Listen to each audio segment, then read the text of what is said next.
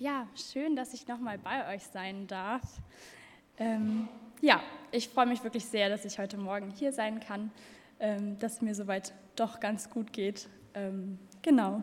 Und ich habe euch eine Predigt mitgebracht und die trägt den Titel Eine Entscheidung braucht Mut.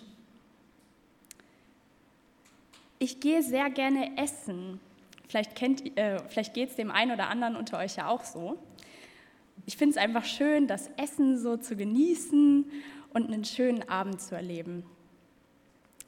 Aber am liebsten wäre es mir, wenn auf der Speisekarte nur drei Gerichte stehen würden und am besten auch nur drei Getränke, weil dann würde ich nur halb so lange brauchen, um mich zu entscheiden. Meistens bin ich dann leicht gestresst, wenn die Kellnerin schon nach fünf Minuten wieder an unserem Tisch steht und fragt, ob wir uns denn schon entschieden haben.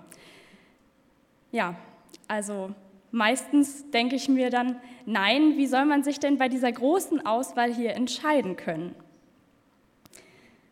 Meistens nehme ich dann das, was ich sowieso immer nehme, oder frage meinen Verlobten um Rat. Ganz schwierig wird es, wenn man erst das Handy zücken muss, um zu googeln, für was man sich denn da eigentlich entschieden hat. Ob das wohl die richtige Wahl war und die richtige Entscheidung?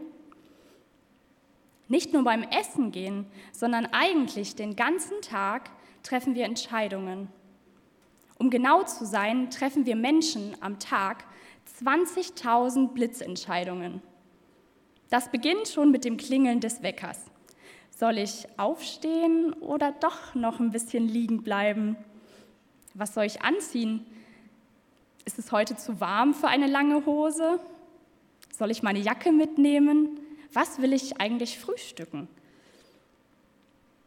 Aber nicht nur diese kleinen Entscheidungen müssen wir Menschen treffen. Manchmal sind es auch größere Entscheidungen mit weitreichenderen Konsequenzen. Solche Entscheidungen sind oft nicht leicht und erfordern Mut. Ich habe euch heute einen Predigtext mitgebracht und der steht in 2. Mose, die Kapitel 1, die Verse 15 bis 22. Und in dieser Geschichte geht es um einen bestimmten Beruf. Dazu habe ich mich mal am Rätselschreiben probiert und euch ein kleines Rätsel mitgebracht. Also seid ihr bereit? Diesen Beruf gibt es schon seit dem 13. Jahrhundert vor Christus. Für diesen Beruf braucht man viel Empathie, Einfühlungsvermögen, Belastbarkeit, Gewissenhaftigkeit und Geduld. Außerdem erfordert dieser Beruf körperliche Anstrengung. Man trägt eine große Verantwortung für mindestens zwei Menschen. Und man begleitet sie durch eine ganz besondere Lebensphase. Diejenigen, die diesen Beruf ausüben, erleben auch, dass zwischen Tod und Leben manchmal nur wenige Minuten sind. Bisher arbeiten in diesem Beruf nur maximal 30 Männer in ganz Deutschland. Der Rest sind alles Frauen. Habt ihr eine Idee? Meldet euch, ruft rein. Richtig, super. Dann hat das mit dem Rätsel ja geklappt. Ich war schon verunsichert, ob es vielleicht zu komisch wird. Ähm, gibt es eigentlich Hebammen unter uns heute Morgen? Meldet euch doch mal. Keine, schade. Naja, dann muss ich euch wohl ein bisschen was darüber erzählen, was ich so gelesen habe. Ähm, denn ich habe in der Geschichte gelesen, um die es heute geht. Denn es geht um zwei Hebammen. Aber bevor ich in diese Geschichte einsteige, werfen wir noch mal einen Blick auf den kompletten Kontext dieser Erzählung.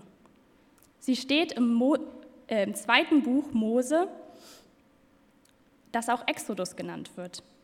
Denn in diesem Buch geht es um den Exodus, also um den Auszug vom Volk Israel aus der Sklaverei in Ägypten in das Land, was Gott seinem Volk verheißen hat. Aber wie kam dieses Volk überhaupt nach Ägypten? Im ersten Buch Mose geht es in den Kapiteln 37 bis 49 um die Erzählung von Josef, dem Sohn von Jakob, und seinen Brüdern. Sie haben ihn nach Ägypten verkauft. Doch diese Geschichte hat ein Happy End. Denn als eine Hungersnot in Josefs Heimat ausbricht, kann er dank seiner guten Verbindung zum Pharao seine Familie nach Ägypten holen und sie müssen keinen Hunger mehr leiden. Wird Ägypten die neue Heimat von Josefs Familie und ihrem Volk. Die Erzählung von diesen zwei Hebammen steht ziemlich am Anfang vom zweiten Buch Mose und auch von der ganzen Erzählung über Mose. Mose ist ein Israelit, der später Gottes Volk aus Ägypten herausführt und das Volk 40 Jahre durch die Wüste begleitet.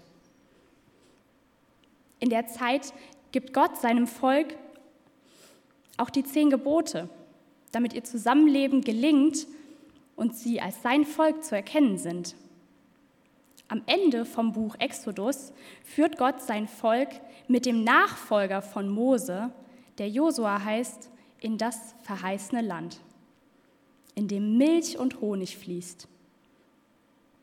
Doch vor dieser ganzen Geschichte, vor den Wundern, die Gott in der Wüste mit seinem Volk erlebt hat, lesen wir von zwei Hebammen, die der Pharao zu sich ruft.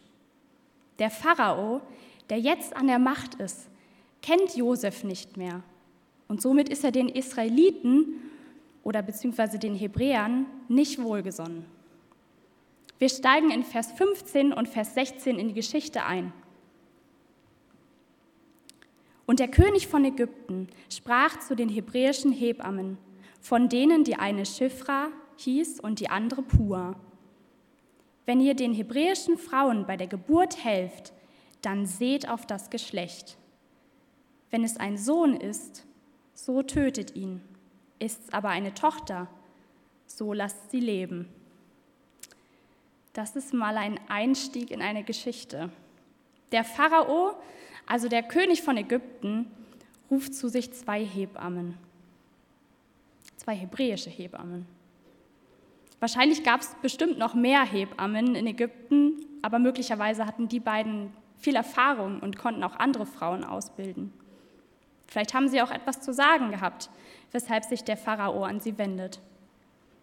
Interessant finde ich hier zwei Dinge. Zum einen werden die Frauen mit Namen genannt. Das kommt nicht ganz so oft vor im Alten Testament. Zudem wird nicht mal der Name vom Pharao genannt. Das zeigt, dass sie eine besondere Rolle in dieser Geschichte haben. Und was außerdem noch spannend ist, dass hier zum ersten Mal das Wort Hebräer oder auch andere Wörter aus dieser Wortfamilie auftauchen. Das Wort Hebräer beschreibt Fremdheit und Unterdrückung. Ja, die Israeliten waren fremd und unterdrückt in Ägypten. Es wird also deutlich, dass zwischen diesem ägyptischen Volk und den Israeliten ein großer Unterschied gemacht wurde. Die Israeliten waren Fremde in Ägypten. Und nun ruft der Pharao Schifra und Pua zu sich, um sie in seinen Plan einzuweihen. Was ist das denn für eine Forderung von diesem Pharao? Der stiftet diese beiden Frauen zum Mord an. Und warum? Warum will er unschuldige Kinder töten? In Exodus 1, die Verse 8 bis 10, steht folgendes. Da kam ein neuer König auf, auf in Ägypten. Der wusste nichts von Josef und sprach zu seinem Volk: Siehe, das Volk der Israeliten ist mehr und stärker als wir.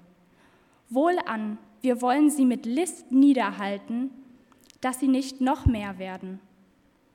Denn wenn ein Krieg ausbräche, könnten sie sich auch zu unseren Feinden schlagen und gegen uns kämpfen und aus dem Land hinaufziehen.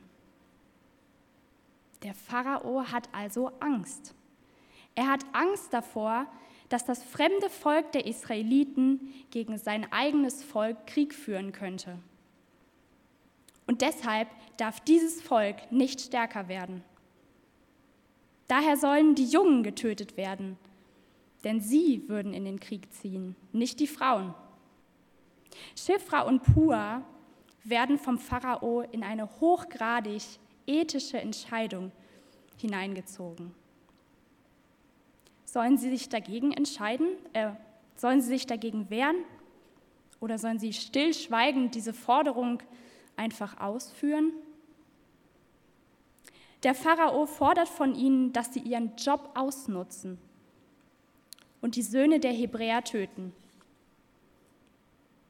Dabei wird eine Hebamme doch zur Geburt hinzugezogen, damit es sowohl der Mutter und dem Kind auch gut geht und dass eben das Kind nicht stirbt. Diese Situation ist so intim und erfordert so viel Vertrauen. Und genau dieses Vertrauen brauchen die zwei Hebammen, um das Leben von Mutter und Kind zu retten. Es ist nicht ihre Aufgabe, das Leben vom Kind zu beenden. Sie sind da, um es zu erhalten. Mein erster Punkt der Predigt heißt das Richtige. Was ist denn das Richtige? Damit wir gute Entscheidungen treffen können, fragen wir uns danach, was das Richtige in dieser Situation ist. Das ist meistens gar nicht so leicht. Was ist, wenn mir etwas Schlimmes passiert, nur weil ich das Richtige getan habe? Dann doch einfach lieber das tun, was von mir gefordert wird, oder? Einfach die Augen verschließen vor dem Leid. Wäre das das Richtige? Sich wie Pilatus die Hände in Unschuld waschen? Ich kann hier überhaupt nicht helfen. Bist du dir sicher?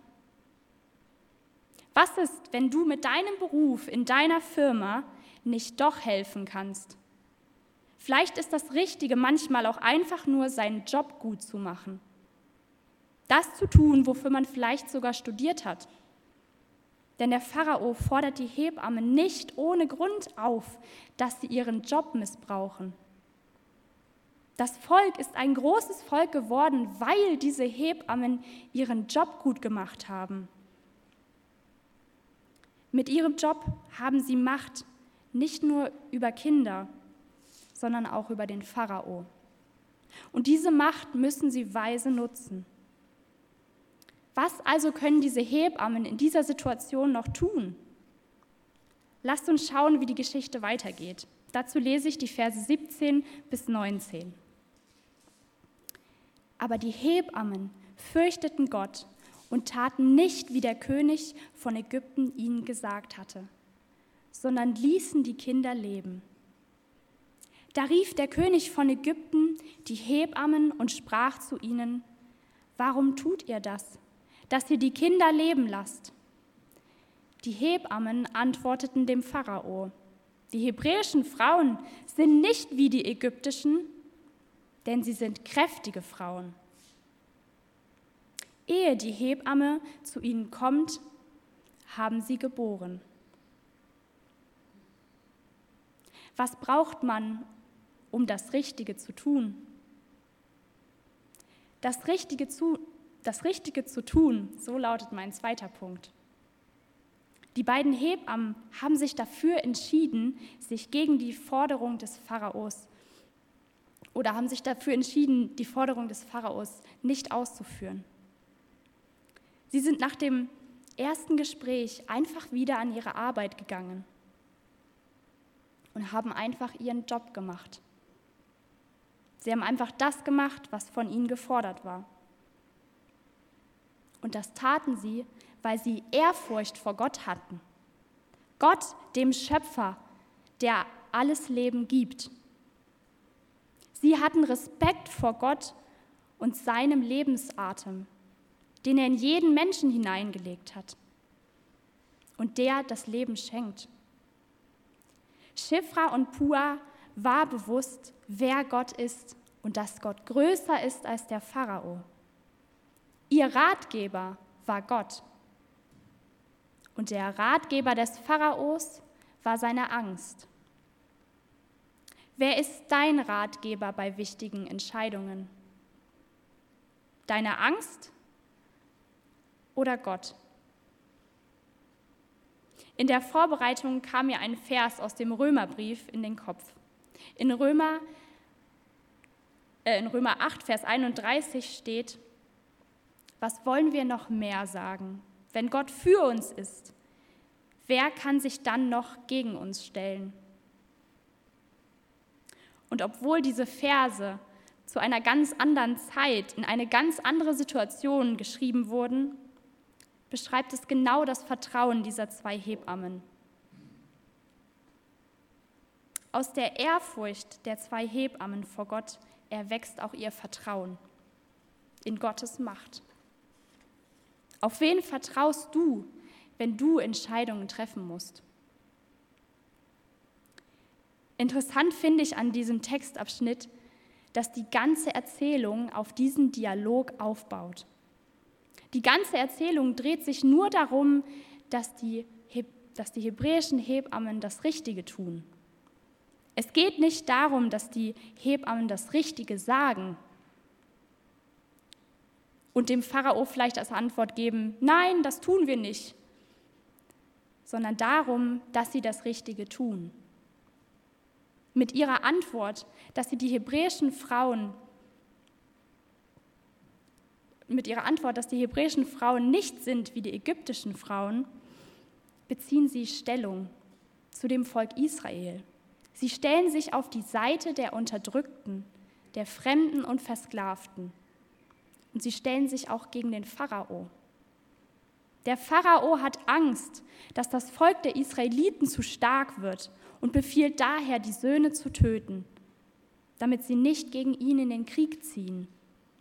Doch dann stehen da zwei Hebammen und sagen ihm, nicht nur die Männer von diesem Volk sind stark, sondern auch die Frauen. Diese Aussage ist eine unglaubliche Aufwertung der Frau in dieser Geschichte.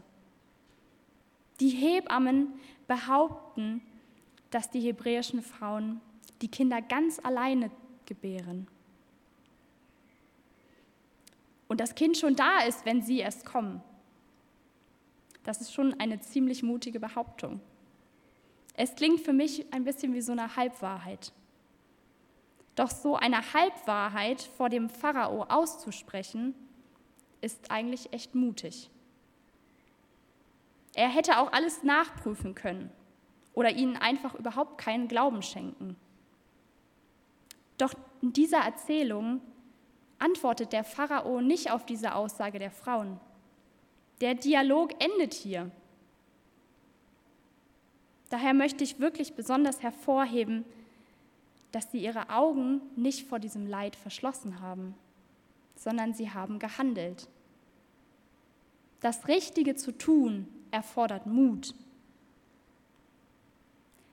Wenn aber, nicht, wenn aber der Dialog beendet war, was geschieht dann in dieser Erzählung? Dazu lesen wir die letzten drei Verse, Verse 20 bis 22. Darum tat Gott den Hebammen Gutes, und das Volk mehrte sich und wurde sehr stark. Und weil die Hebammen Gott fürchteten, gab er auch ihnen Nachkommen.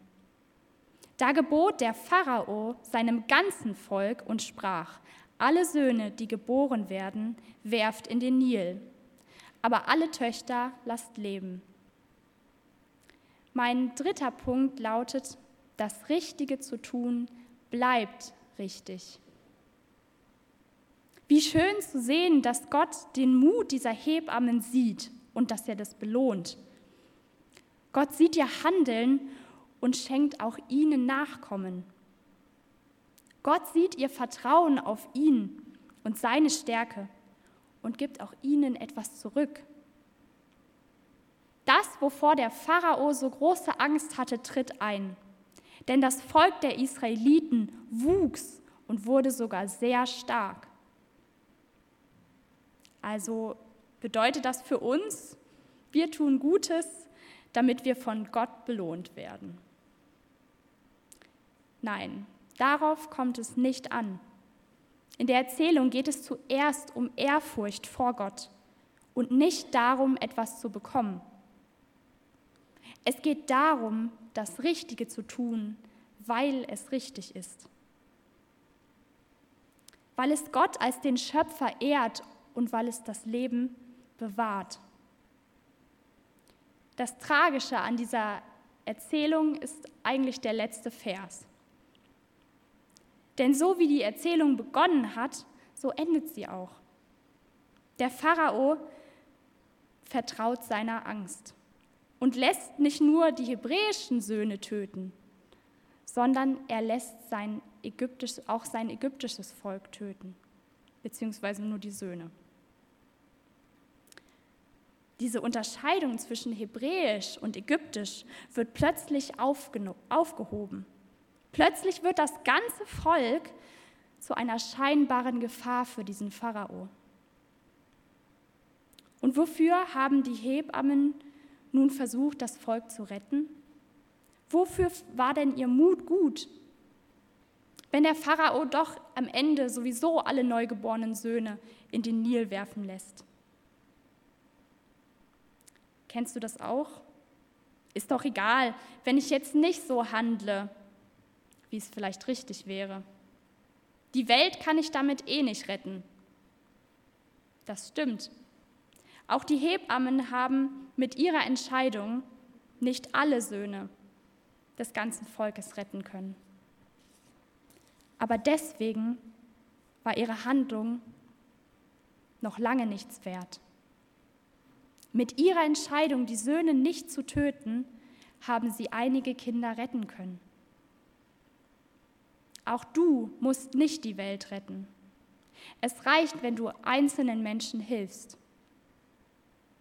Nichts ist so unbedeutend, als dass Gott es nicht sehen würde. Gott sieht auch unsere kleinen richtigen Entscheidungen. Es bleibt richtig, auch wenn es nicht die Welt rettet. Es rettet immerhin Einzelne. Dein Mut für das Richtige einzustehen ist nicht umsonst. Das zeigt auch der größere Kontext dieser Erzählung. Er macht deutlich, wie wichtig die Entscheidung dieser zwei Hebammen für die weitere Geschichte mit Gott und seinem Volk war. Wie gut, dass Mose nicht direkt nach seiner Geburt von einer Hebamme getötet wurde. Denn Mose konnte nach seiner Geburt vor dem Pharao versteckt bleiben. Erst als es zu gefährlich war, wurde er von seiner Mutter in ein kleines Körbchen auf den Nil gelegt. Dort wurde er von der Tochter des Pharaos gefunden. Und so kam Mose in den Palast. Mose konnte durch das Handeln von Schifra und Pua überleben und wuchs sogar im Palast des Pharaos heran.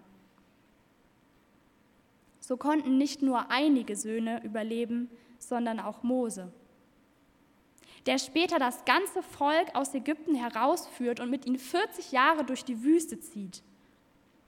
Der Mose, dem Gott sich im brennenden Dornenbusch als Gott Jahwe vorstellt. Und dem Mose, dem Gott die zehn Gebote gab. Der Mose, durch den Gott das Meer teilt und ein ganzes Volk hindurchzieht. Gottes Pläne sind größer und weiter, als wir sie jemals verstehen können. Jesaja 55, Vers 8 und 9 bringt es ein bisschen deutlicher auf den Punkt. Denn meine Gedanken sind nicht eure Gedanken und eure Wege sind nicht meine Wege, spricht der Herr. Sondern so viel der Himmel höher ist als die Erde, so sind auch meine Wege höher als eure und meine Gedanken als eure Gedanken. Gott sieht viel weiter, als wir das jemals können. Als das alles geschah, lebten diese zwei Hebammen womöglich gar nicht mehr. Sie haben vielleicht gar nicht mehr erlebt, welche Auswirkungen ihr Handeln hatte. Aber das hat sie nicht daran gehindert, das Richtige zu tun. Diese Hebammen haben auf Gott vertraut, dass er den größeren Plan hat. Oft sehen wir nur im Rückspiegel, was unser Handeln bewirkt hat. Und meistens können wir überhaupt nicht verstehen, was Gott durch uns schon alles Gutes getan hat. Ich habe es schon oft erlebt, dass ich plötzlich einfach einen Gedanken hatte, eine bestimmte Person anzurufen. Und wenn ich dann meinen Mut zusammengenommen habe, bekam ich oft zu hören, wie gut, dass du anrufst. Und auch ich bin so dankbar, wenn Menschen ganz unverhofft zur richtigen Zeit an mich denken und nach mir fragen. Wir sind es nicht, die die Welt retten, sondern Gott ist der, der diese Welt so sehr liebt, dass er seinen einzigen Sohn auf die Welt gibt. Und das aus lauter Gnade. Es müssen nicht immer die großen ethischen Entscheidungen sein, bei denen wir das Richtige tun. Es sind vor allem die kleinen Dinge, in denen wir Gott und unsere Mitmenschen ehren können, weil sie es wert sind auch wenn es nicht die ganze Welt rettet. Es ist okay, nicht die Welt zu retten. Aber wer weiß, für welche kleine Lebenswelt dich Gott gebraucht, um andere zu retten. Ich fasse meine Gedanken noch mal kurz zusammen. Erstens, das Richtige verschließt nicht die Augen wenn wir Gott nach Rat fragen, sind wir auf einem guten Weg, uns für das Richtige zu entscheiden. Denn wenn wir ihm, vor ihm Ehrfurcht haben, verschließen wir nicht unsere Augen vor dem Leid unserer Mitmenschen. Zweitens, das Richtige zu tun erfordert Mut. Es erfordert Vertrauen auf Gott und seine Macht. Dieser Mut lässt uns für andere einstehen. Und drittens, das Richtige zu tun bleibt richtig, auch wenn du die Welt nicht retten kannst. Gott ist der, der die Welt rettet. Lass dich von ihm gebrauchen. Amen.